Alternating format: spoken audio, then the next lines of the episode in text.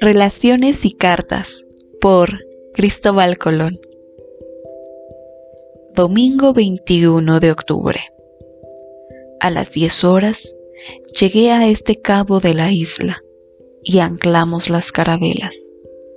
Después de haber comido, fui a tierra, donde no había más población que una casa, en la cual no encontré a nadie Creo que habían huido por temor, pues dentro estaban todos sus enseres. Yo no les dejé tocar nada, únicamente salí con los capitanes y la tripulación a ver la isla. Si las islas vistas anteriormente son muy hermosas, verdes y fértiles, esta lo es mucho más, con grandes y muy verdes árboles, tiene grandes lagunas rodeadas por maravillosos árboles. Toda la isla es muy verde y hay hierbas como en Andalucía durante abril. El cantar de los pajaritos provoca que los hombres quieran permanecer aquí, y las bandadas de papagayos oscurecen el sol. Hay aves y pajaritos de diversas especies, muy distintas a la que nosotros tenemos. Es una maravilla. Hay árboles diversos que dan todos frutos diferentes y huelen maravilloso. Me siento apenado de no conocerlos, porque sé que son de gran valía. Por eso traigo muestra de ellos y de las hierbas.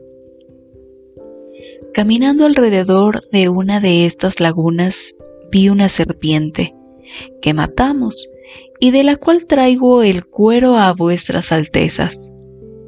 Ella, al vernos, se metió en la laguna y nosotros la seguimos, ya que no era muy honda, y con las lanzas la matamos.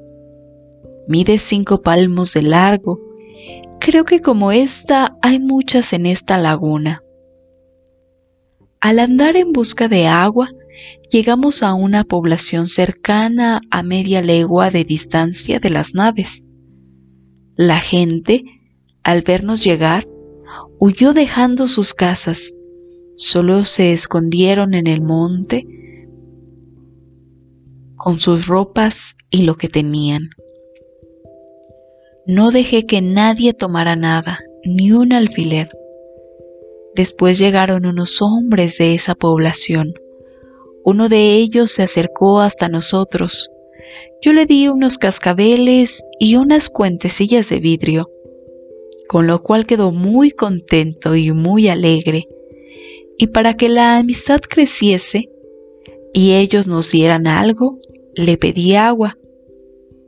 Me fui a la nave y ellos vinieron a la playa con sus calabazas llenas de agua y se alegraron mucho al dárnoslas.